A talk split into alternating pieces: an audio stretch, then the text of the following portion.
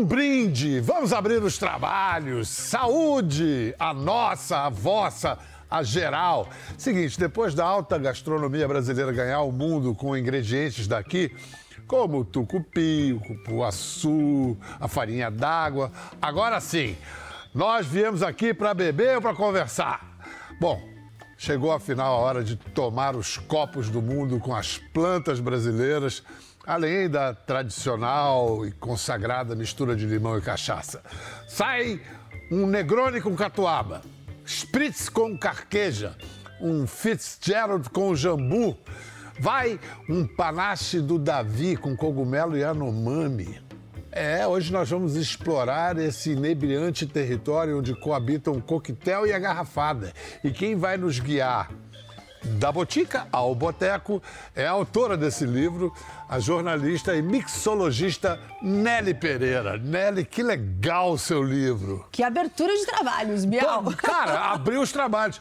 Vamos fingir que a gente está bebendo, vamos fingir que, que água é água. Saúde. Que água também tem o seu valor. É, claro. É, não, tem que se hidratar, afinal de contas, né, quando vai bebendo. Que seria dos drinks sem gelo. Não, é fundamental hidratar. Exatamente. Antes da gente explorar esses mares nunca dantes é, experimentados, vamos saudar a tradição que é a caipirinha. Porque a caipirinha eu acho que já ganhou vários concursos de melhor drink do mundo, coquetel, reconhecido internacionalmente. Qual é o, o barato da caipirinha? Eu acho que a caipirinha é um coquetel simples, né, para começar.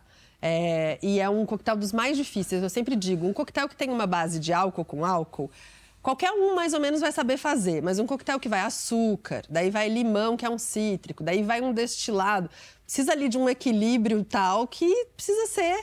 Então um não é só socar não. o limão. E... e por favor, soquem o limão. Não façam caipirinha batida. A caipirinha ela precisa daquela, daquela, daquele óleozinho que sai da casca do limão, que mistura com açúcar granuladinho ali, forma um olhinho que é essencial para o coquetel. Mas não tem a manha de tirar aquele, aquela fibra de dentro do limão para socar? Tem. É, a, aquela fibra faz o limão ficar mais amargo, né? Uhum. Só que assim, é, é bom tirar, mas não vai ser tão perceptível tá. no nosso paladar, porque tem o açúcar, tem a cachaça, tem mas o eu tomo, por exemplo, caipirinha sem açúcar.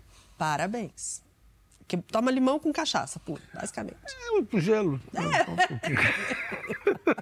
Vem cá, mas assim, tem uma personalidade comum nos nossos drinks tradicionais?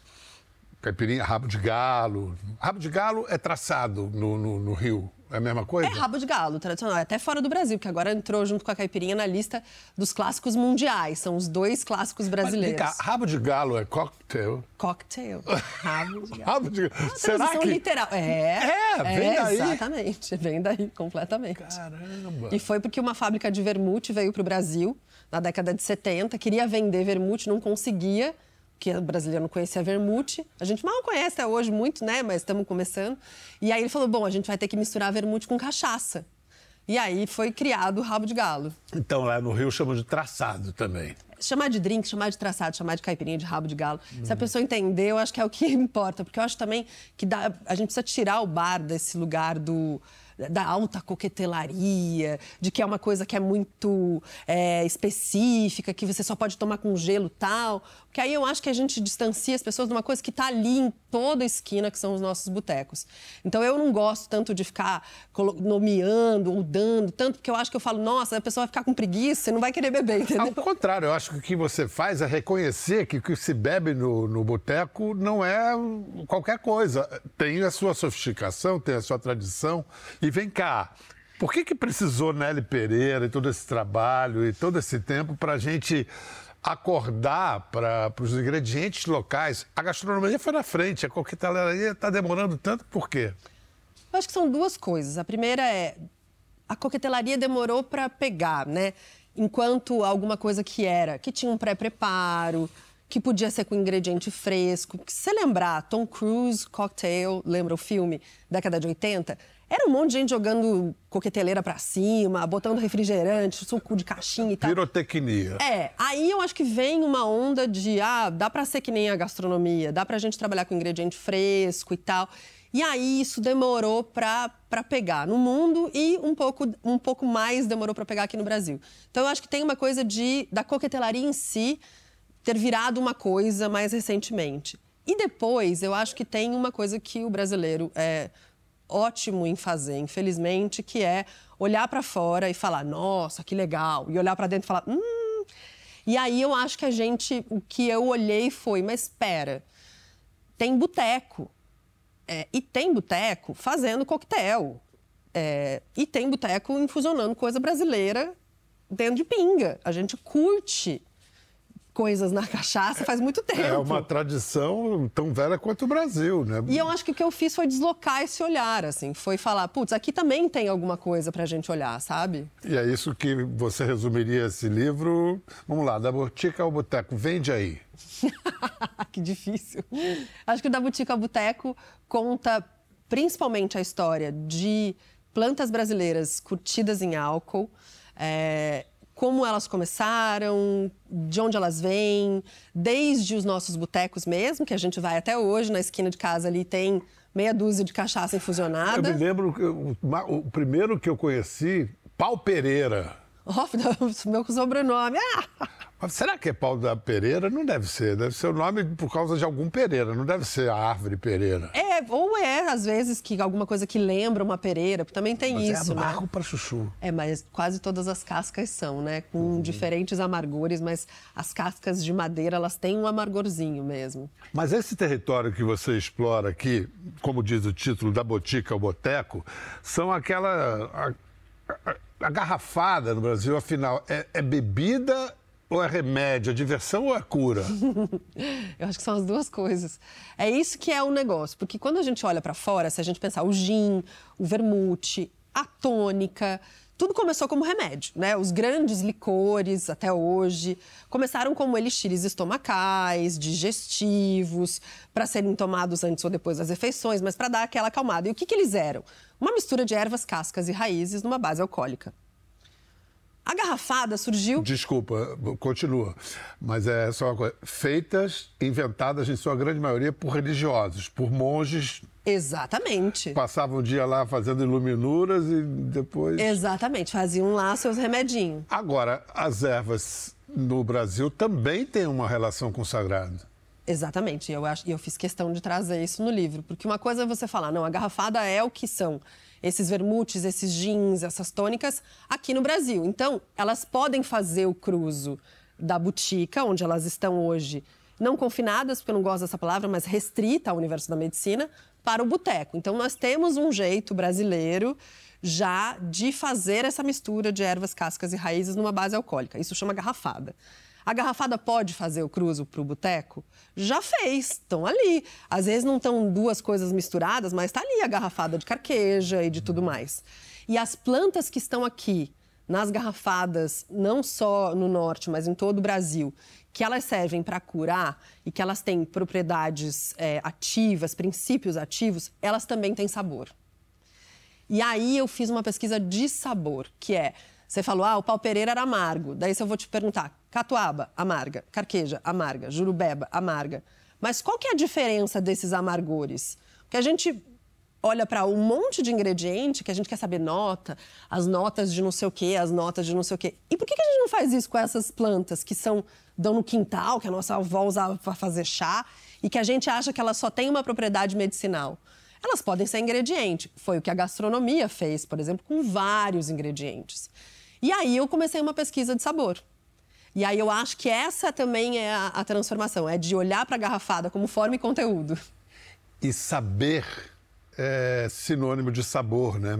A gente não sabe, né? Assim, tanto que tem essa expressão, isso não me sabe bem, né? Isso não tem um gosto bom.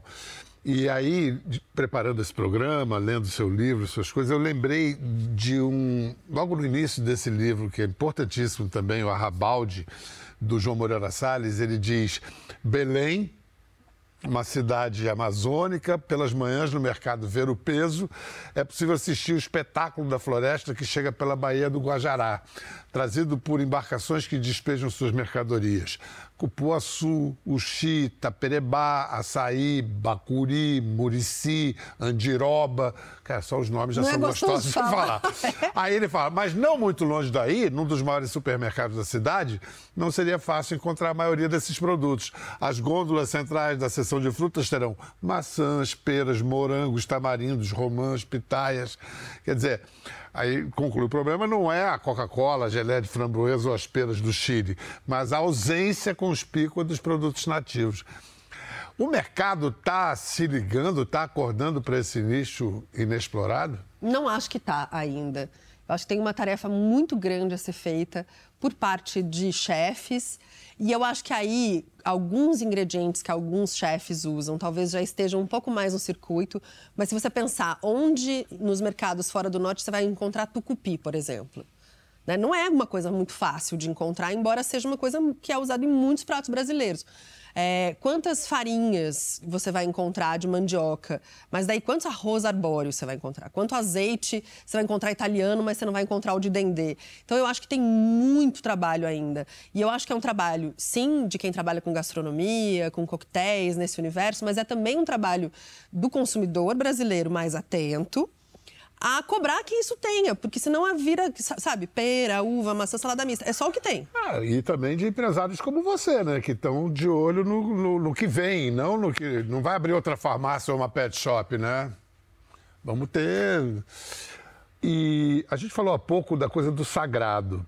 No, no, seu livro, você fala dessa ligação brasileira, e não só brasileira, entre botânica e religiosidade. Você é da Umbanda. Eu sou da Umbanda, desde pequena. É. Aí você cita o Ney Lopes, dizendo, tudo que é mato tem mandinga. Uma música maravilhosa, foi gravada pela Alcione. Tudo que é do mato tem mandinga, tem mironga, seja folha, seja raiz. Às vezes cura, às vezes mata. É o que vovó sempre me diz. Ney Lopes tem uma relação muito linda com a cultura é, né, afro-brasileira, principalmente, mas eu acho que ele traz isso que é, quando eu comecei a mexer com essas plantas, é, inevitavelmente eu ia atrás dos sabores e dos saberes delas. Então, onde que estavam esses saberes? Com benzedeiras, com raizeiras, com herveiras, com guardiãs mesmo da cultura brasileira, mais oral, que não necessariamente passavam essa cultura para frente de uma forma que não fosse oral. E muitas delas tinham a relação com o sagrado. E muitas plantas, embora não estivessem é, necessariamente a relação naquela hora que eu estava conversando com as pessoas e aprendendo, essas plantas eram usadas em rituais, ritos sagrados de várias religiões. E eu achei que eu não podia deixar isso de fora do livro, porque é uma parte, o livro ele é essencialmente sobre o Brasil. Né? Ele fala de, de plantas, fala de, de apaixonada drinks. pelo Brasil. Apaixonada, é. assim, perdidamente. Mas as plantas nos rituais não são, em geral, mais para banhos, e isso foi muito legal também, porque eu conversei com vários pais de santos e babalorixás e gente ligada tanto ao candomblé quanto à umbanda, mas também a jurema, ao catimbó. E aí muita gente falava, nossa, mas eu não fazia a menor ideia de que isso aqui tinha um gosto, tipo macaçá, por exemplo, que aliás não é brasileiro, vem da África, mas é bastante usado aqui em Amacis, macaçá. Né? Macaçá em banhos de, de vários é, orixás, enfim. Aí, nossa, mas eu nunca imaginei. E macaçá tem gosto de coco, de baunilha. E aí, assim, mesmo quem trabalha com essas plantas não sabia que muitas delas eram comestíveis e que, e, e que tem um sabor incrível.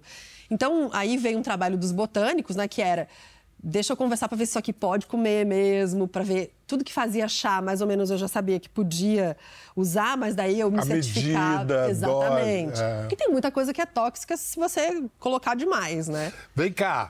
É, vou mostrar agora imagens da Nelly no seu laboratório alquímico de ervas e álcool. Olha que bonito, que visual. Foi aqui curtindo planta em pinga, que eu descobri que malva tem cheiro de flor. Assim, meio de perfume de vó, sassafrás lembra canela. Acho graça também de reparar como cada planta, nos seus potes aqui na prateleira, se comporta. Tem umas que chegam a fazer o álcool mudar de cor. O escarlate, que sai da catuaba, a púrpura da lavanda, o urucum, que vermelha tudo, tempera tudo. Da botica ao boteco, tem planta que pendura para secar, outra que molha para maturar, outras que ficam ali, deixa fermentar. Algumas, flor de lírio do brejo, bebida em pinga, chega a desmanchar. São garrafas de vidro, potes de louça, cadinhos, quartinhas.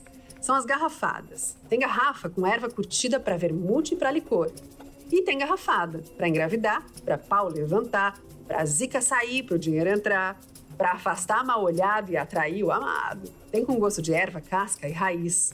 Sabores e saberes do Brasil. Lindo esse laboratório. O que é preciso saber para você que está em casa é que tem dia que ele fica aberto ao público.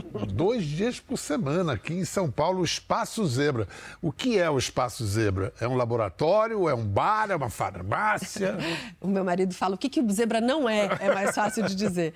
É, o Renato, meu marido, é um artista plástico e quando a gente chegou em São Paulo, depois de Londres, ele falou, ele queria trabalhar com arte e ele falou, São Paulo é um lugar que a gente ainda precisa ser produtor de cultura é, mais do que consumidor. Ele falou, precisa de muitos lugares. E ele falou, vamos criar um lugar onde eu exponha meu trabalho, mas as pessoas possam vir curtir esse trabalho de uma outra forma. Porque, né, que não fosse aquelas galerias de arte muito sisudas, todas brancas, com luz fria e tal. Então ele começou a expor o trabalho dele de arte e a gente começou a servir bebidas para as pessoas ali na galeria. E aí eu, eu já tinha interesse em vinho, eu já tinha interesse em uísque, já gostava de estudar bebida e tal, e comecei ali a colocar uma coisa ou a outra. Foi quando um dia a gente fez drink e aí eu falei, nossa, é, tem um caminho aqui para falar sobre o Brasil diferente. E aí foi quando eu comecei minha pesquisa, larguei o jornalismo e tudo mais. Mas é, o Zebra é esse misto de arte brasileira é, e coquetelaria brasileira. É um gabinete de curiosidades, porque tem sim uma coisa de laboratório, tem coisa de casa de vó, de farmácia. O trabalho de arte do Renato também tem muita relação com o Brasil. Então é esse. A gente fala que é um parque de diversões de adulto, porque você pega o seu copo, transita entre as garrafadas, entre as obras de arte, é, enche a boca e os olhos, assim. Então acho que o Zebra é um pouco é, esse gabinete de curiosidades formado pela, pelo trabalho do Renato e pelo meu trabalho. Vamos dizer que a criatura chega lá e pede um coquetel careta tradicional. Você serve também ou você propõe umas alterações? Com o mesmo prazer que eu sirvo os coquetéis brasileiros, porque eu acho que uma coisa que eu não quero é que as pessoas não se sintam à vontade ou que elas tenham vergonha de chegar lá e falar: Nossa, mas eu só queria beber uma caipirinha. Nossa, você vai beber uma caipirinha, você vai beber a melhor caipirinha se tudo der certo. Mas é, é claro que quem não conhece, logo no cardápio vai perceber a diferença, né? Tem ali é, os coquetéis de cogumelo e yanomami, os coquetéis de jambu, os coquetéis com catuaba. Então a pessoa já vai sacar que tem alguma coisa diferente. E se a pessoa me pede um Negroni, é óbvio que eu vou sugerir um Negroni com um vermute de catuaba. Falou, ó, oh, a gente tem um vermute aqui de catuaba, quer experimentar o Negroni da casa. Gin, vermute de catuaba e... E o aperitivo vínico vermelhão, que é o Campari. Normal. Rossone... É, é Campari. Você falou agora no, no cogumelo e a Yanomami. Estou muito curioso, não conheço. É porque isso aí é apontando para uma nova economia, né? Da floresta em pé, né, Pedro? Que é a única economia Ex possível. Exatamente. Mas da floresta em pé que se justifica, tem uma lógica econômica que, que. É, eu sempre digo que a gente fala muito de biodiversidade no Brasil, né? E a gente esquece que o que é mais importante é a sociobiodiversidade. É lembrando que essa diversidade toda existe porque tem gente na floresta que mantém essa biodiversidade viva. Então eu acho que enquanto a gente pensar que a gente precisa que os povos da floresta estejam lá para que a gente continue tendo floresta e que essa economia seja. Eu olho para as imagens do cogumelo Yanomami e para várias coisas que eu trabalho e penso, nossa, esse ciclo pode ser muito virtuoso. É, porque aí começa lá, né, catando os cogumelos, é, uma organização que, que trata de beneficiar esse cogumelo, chega no meu bar e eu faço um drink com esse cogumelo que você vai beber e experimentar e se ligar de um território importante de ser protegido. Eu acho que é um ciclo muito Além virtuoso. do meu din-din e parar lá para eles, o que Exatamente. torna esse ciclo mais virtuoso ainda. Ela está me dando uma vontade de experimentar. Vamos ali para você. É, porque é o seguinte: você pode ir ao Espaço Zebra para conhecer pessoalmente, mas eu vou fazer o sacrifício aqui de fazer um test drive antes de, de vocês irem até lá. E, por exemplo, cogumelo Yan- Yanomami, ele, ele é parecido com que tipo de cogumelo, se você for fazer é, como prato, comestível? Ele é tipo um fungo seco. Uhum. Então ele vai ter aquele sabor mais intenso, mais salgadinho. ele é um então- fungo, ó. É, aquele cheiro É. clássico. Que você precisa hidratar, Tá. certo? Só que em vez de hidratar em Ele- água, Isso aqui é o pó dele? esse é o pó. Ele é, ele é beneficiado dessas duas Esse não tem formas. psilocibina, não, né? Não tem. Ah, É só gastronômico. não. Esse Não é cogumelo mágico. esse. É. Isso foi só uma pergunta travessa. É, mas que drink você faz com. Aí eu infusiono ele, porque o cogumelo, ele tem esse gostinho de terra, adocicado, de umami. E aí, quando eu experimentei, para cozinhar pela primeira vez, eu falei... Na água parece que não sai todo o gosto, sabe? Aí eu falei, hum, isso aqui vai ficar bom com um vinho doce. E aí eu infusionei ele num vermute seco. Então eu, na verdade, hidrato o cogumelo seco nesse vermute. Não fica muito doce, não? É doce, ó. É doce. Doce. É doce. É doce. Mas é um doce terroso, com quer experimentar? E aí você, você serve como? Esse eu faço dois coquetéis. Um que chama o panache do Davi, quer experimentar na mão, quer fazer assim. ó. Não faz assim. Aperta lá no final. Esse- Aí.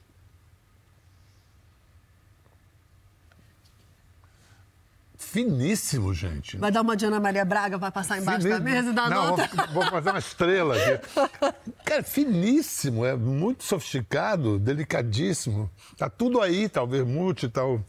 E por isso que eu falo que eu faço uma coquetelaria de baixa intervenção, que é isso aqui é uma beleza. Eu não preciso misturar com muita coisa. Então, um dos, dos coquetéis, eu coloco um vermute rosso, que é um vermute tinto, né? Aqui junto e pronto. Mas falar em beleza, tudo é bonito aqui. As gamelas, o- os potinhos. Vem cá, esse aqui que é o... ju- Jucá. O jucá que diz que é um, uma doçura só. É, ó. Cheira. Sabe a... Cacau? Cacau, cacau caramelo, baunilha. Ele tem esse cheirinho. Como é que você faz o jucá? Onde é que você encontra o jucá? O Jucá eu descobri no mercado do Vero Peso, na verdade. Eu tava Mas lá. se você em São Paulo, no Rio de Janeiro, você quer Ó, comprar jucá? Nesses lugares que tem normalmente essas coisas a granel, tipo, que vende coisa de chá, é, entreposto, zona cerealista. Pode- Normalmente tem é, alguém que vende. Que- como é que você faz o jucá, então? Você Tem que quebrar ele, né? Porque Tá. ele tem, ele é fibrosinho no como, meio. como um cumaru parecido. Exato. Tá. E aí eu coloco ele. O Jucá eu já usei em várias bebidas, fica muito bom em Mas se eu morder assim, não é bom. Não. Tá. Mas eu uso ele numa base de vodka, que é pra pegar só o gosto dele mesmo. Uhum. E aí eu faço vários coquetéis, tanto os coquetéis mais amargos quanto os mais adocicados. Ele com cumaru fica gostoso. E recentemente eu levei ele para alguns chefes experimentarem e ele pode ser muito bem utilizado na confeitaria, porque ele tem essa doçura, Ele né? tem, ele tem um cheiro doce. Agora, ali no seu vídeo você falou daqueles para pau levantar. É o caso da catuaba? A catuaba é um tradicional, né? É, opa! Eles chamam lá na- no Ver o Peso, eles fazem um- um- uma, uma garrafada que leva catuaba e outras ervas e plantas estimulantes. E eles chamam de Viagra da Amazônia, por razões óbvias. Mas a- o caso é que a catuaba não é afrodisíaca, ela é estimulante. Sim. Então ela também Tem serve... cafeína, não? Não tem cafeína, Não. mas ela tem outras propriedades que dão aquela estimulada. Então Sim. você fica mais atento. E é uma casca de árvore. Essa é verdadeira, que ninguém deve saber, né? O pessoal acha que é aquela bebida duvidosa, que a gente estava no carnaval. Mas ela é uma casca de uma árvore, é uma árvore esguia, que tem essa tonalidade. E se a gente pega. Eu tenho ela infusionada. Vamos ver, qual, qual Aqui. é? O que, que você quer aqui? Ah, pronto, Aqui. aqui, pronto. Ela tem essa tonalidade bem avermelhada. É linda. É linda. Tem gente que tinge roupa com ela. É, e ela é bem tânica, assim. Então a árvore também é um tronco esguio e vermelho. É, e ela, na verdade, corre risco de extinção no Brasil. Então precisamos, Precisamos- de motivos para preservá-la. Amarga? Ah, quer experimentar? Quero. Eu tenho. Mas, ó, eu acho que eu Perguntei tenho. só para isso, né, gente? Eu tenho ela aqui Ah, tá. e ela aqui vai estar bem amarga. Tá. Você Porque me dá ela- como você quiser, eu experimento. Então eu vou te dar ela já arrumada aqui. Não, então eu não, me- eu que não é quero me como- traumatizar com catuaba. Como ela tá, como eu preparo, que é Olha um que licor. lindo, gente. Ó. É um licor de catuaba. Não, não, não tá tão... Mas aí já tá. Aí já. Não. Dá um lance, hein? Olá! Uma parada assim, meio. Pode levar. É um vai. ja- jambu Pode ao levar. cubo. Vem cá. Beba, beba, beba, beba, juro, juro, juro, juro. Aquela que o Gil canta, Raiz de. Jurubeba. Qual é? A jurubeba, na verdade, não tá na época dela agora, mas ela é uma frutinha verdinha, pequenininha, assim. É, dá numa árvore em todo lugar, é, pelo Brasil inteiro. E ela é da família do tomate e do pimentão. Você abre ela, ela é cheia daquelas sementinhas mesmo. E ela é amarguinha por causa da casca, mas ela também tem uma doçura, sabe, do tomate, assim?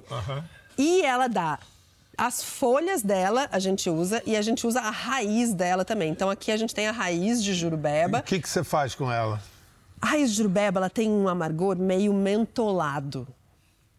Então, ela fica uma delícia para tudo que você quer, um, um amargo, mas você quer aquele frescor também da menta, do hortelã. Então, a raiz de jurubeba, ela é interessante para... Eu gosto de colocar ela sempre nos destilados brancos, então gin, vodka, rum, é, porque aí ela parece esse mentolado. Você bota nos destilados mais escuros, ela não aparece tanto. E aí eu faço drinks com ela que tenham ou a parte mais cítrica, tipo colocar limão e tudo mais, ou a parte mais amarga. Então, colocar ali um amar, um vermute. Fico ouvindo você e lembro aquela história de, de que quando a gente compra- come alguma coisa, os cogumelos, esse assunto vem sempre. Puxa, quantos seres humanos devem ter experimentado e morrido? Ou quantos, você, quanta coisa deve ter experimentado, deve ser horrível e você foi descobrindo. Como é que você. você Tem coisa uma- que é bem horrível mesmo. Por exemplo, carqueja, é, eu adoro. é, mas É tinhosa. Tinhosa. Mas tinhosa, assim. É a primeira vez que eu falei, eu falei, eu não vou conseguir usar. E é importante, né? Porque a carqueja tá em tudo quanto é garrafada. E ela tem propriedades medicinais reconhecidíssimas. Super, Porque e- fígado. Fígado, estômago. Então ela dá aquela acalmada quando a gente tá ruim do estômago, faz um chá de carqueja. Uhum. Mas ela é tinhosa. E aí, como é que você domou a carqueja pra gente fazer um coquetel? Então, aí eu coloquei ela em vários destilados e eu descobri que ela se deu muito bem com o saquê. Porque o saquê não é um destilado, É um é fermentado, um fermentado. vinho de arroz, e aí de arroz. ele dá uma aplacada na- no amargor da, catua, da carqueja. Então eu faço da carqueja tanto um drink com saquê, que é quando ele dá aquela amargada, mas tolerável. E eu também faço ela misturada num Aperol Spritz, que leva um vermute branco doce infusionado com carqueja. Daí ele tem um amargorzinho. O amargorzinho é a carqueja, que também ajuda as pessoas a identificarem esse gosto, porque eu não queria camuflar o gosto. Claro, mas queria eh, cercá-lo de todos os cuidados para que ele não fosse rejeitado. É isso mesmo. Ela manja até de psicologia, a psicologia do cliente. Tanto manja que uma das bandeiras que Nelly Pereira leva adiante é não só beber, mas saber beber. Porque a gente manja que tem os perigos aí quando a gente consome álcool. E é sobre essa consciência de beber que a gente vai falar logo depois do intervalo. Bem-vindos de volta à nossa conversa sobre o Brasil, as garrafadas, as ervas, as bebidas, a sabedoria que a cultura brasileira guarda e que Nelly Pereira nos revela no livro Da Botica ao Boteco, Plantas Garrafadas e a Coquetela- Coquetelaria Brasileira. Então, vamos partir do seu exemplo, pessoal. Você trabalha com as ervas, com os coquetéis, naturalmente com álcool, naturalmente você tem que experimentar. Como é que você administra saúde? Foi uma coisa muito importante quando eu comecei a trabalhar, porque eu fiz a transição do jornalismo para essa pesquisa durante cinco anos. E aí eu comecei a ser chamada para eventos onde né, as marcas de bebida chamavam para a gente experimentar um negócio ou outro. Uma noite eu estava com meu marido e falei, gente, eu não me lembro a última vez que eu não bebi. E não era que eu tinha bebido horrores, mas assim, uma tacinha de vinho, um coquetelzinho, um negocinho, tinha feito uma degustação, tinha não sei o quê. E eu falei, não dá, porque eu vou precisar mostrar para o meu corpo que quem manda aqui sou eu. Porque senão eu vou entrar nessa, né, nesse círculo aí e é uma nova profissão. E aí eu instituí para mim que eu ficaria três meses bebendo álcool e um mês sem beber, sem beber álcool. Nesses três meses bebendo álcool, obviamente que se eu tenho uma degustação de um produto, se eu preciso entregar alguma coisa, se eu tenho um trabalho relacionado, eu posso degustar, não tem problema nenhum. É, mas eu não bebo socialmente. É, e nem bebo em eventos de trabalho. E aí, nesse mês que eu bebo, também não quer dizer que eu bebo todo dia. eu dou as maneiradas ali e tal, porque é isso, assim, eu acho que a gente não, não para para pensar no nosso consumo de álcool. Entra num piloto automático, a gente acha que está tudo bem, de repente a gente tomou uma cervejinha num dia, mas o que, que tem tomar no outro, o que, que tem tomar no outro. E eu acho que a gente precisa racionalizar isso e ter uma conversa muito franca com a gente mesmo, muito honesta. E é uma conversa que a gente não faz, que é, será que eu estou bebendo muito? Será que a minha relação com o álcool é legal? Será que sou eu que estou mandando aqui nesse corpinho?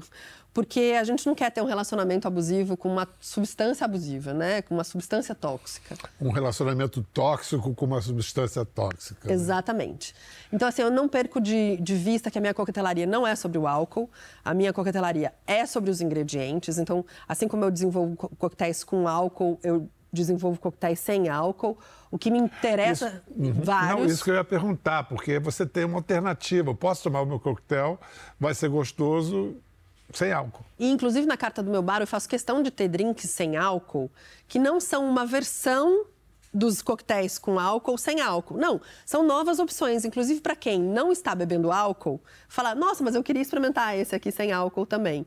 Escolher, né? Porque eu falo, a gente, às vezes, quando a gente vai jantar Escolher. fora. Escolher. Escolher. A gente vai jantar fora, a gente fala, nossa, o que, que eu tô com vontade de comer hoje?